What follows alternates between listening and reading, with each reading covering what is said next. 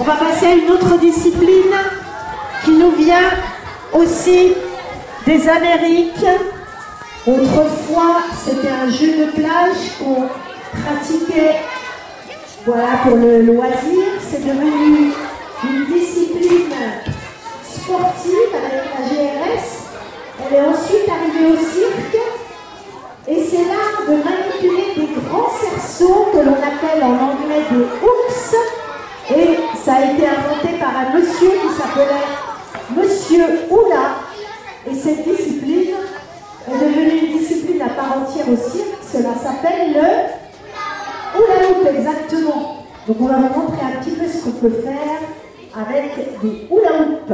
Bon, Mathieu, ça va être à toi d'essayer maintenant. Ah oui, Il y a hein. un grand cerceau là au milieu, celui-là par exemple. Hop, Très bien. on va voir un collègue capable maintenant qu'il a bien observé. Je vous envoie aussi vous mettre chacun au milieu d'un cerceau. Allez, on y va. Voilà, je peux pas payer assez cher pour être aussi ridicule. Tout le monde son cerceau dans les mains et attention, c'est la danse du ukulélé, vous êtes Allez, on est parti. C'est parti Ouh, Voilà. Il est tombé direct. Allez, on travaille, on travaille.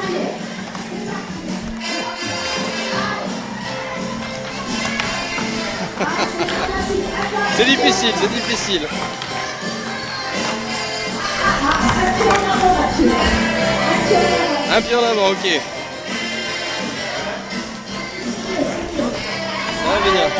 C'est pas ma meilleure. Ah, c'est difficile, hein Ok.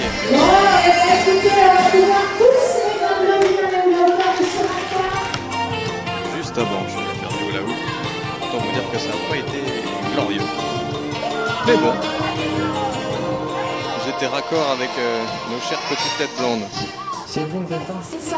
Et euh, chargé de com, c'est ton rôle, c'est quoi exactement? Alors chargé de com, c'est, euh, on va dire, euh, globalement, c'est remplir le calendrier. en fait, Ce qui est important. remplir le calendrier des dates pendant que les artistes sont en prestat. Mhm.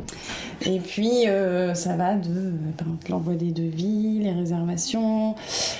Euh, sur le parc l'été, en plus je fais la billetterie, l'accueil du public, euh, la surveillance du parc, la com générale, euh, là avec la promo du parc qui arrive, les partenariats.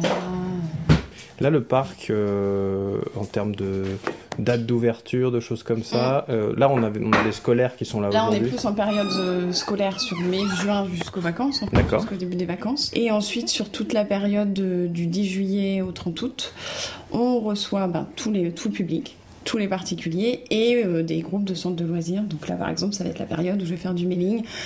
Pour les je relancer. fais des devis parce qu'ils me demandent, parce que les gens euh, reviennent aussi.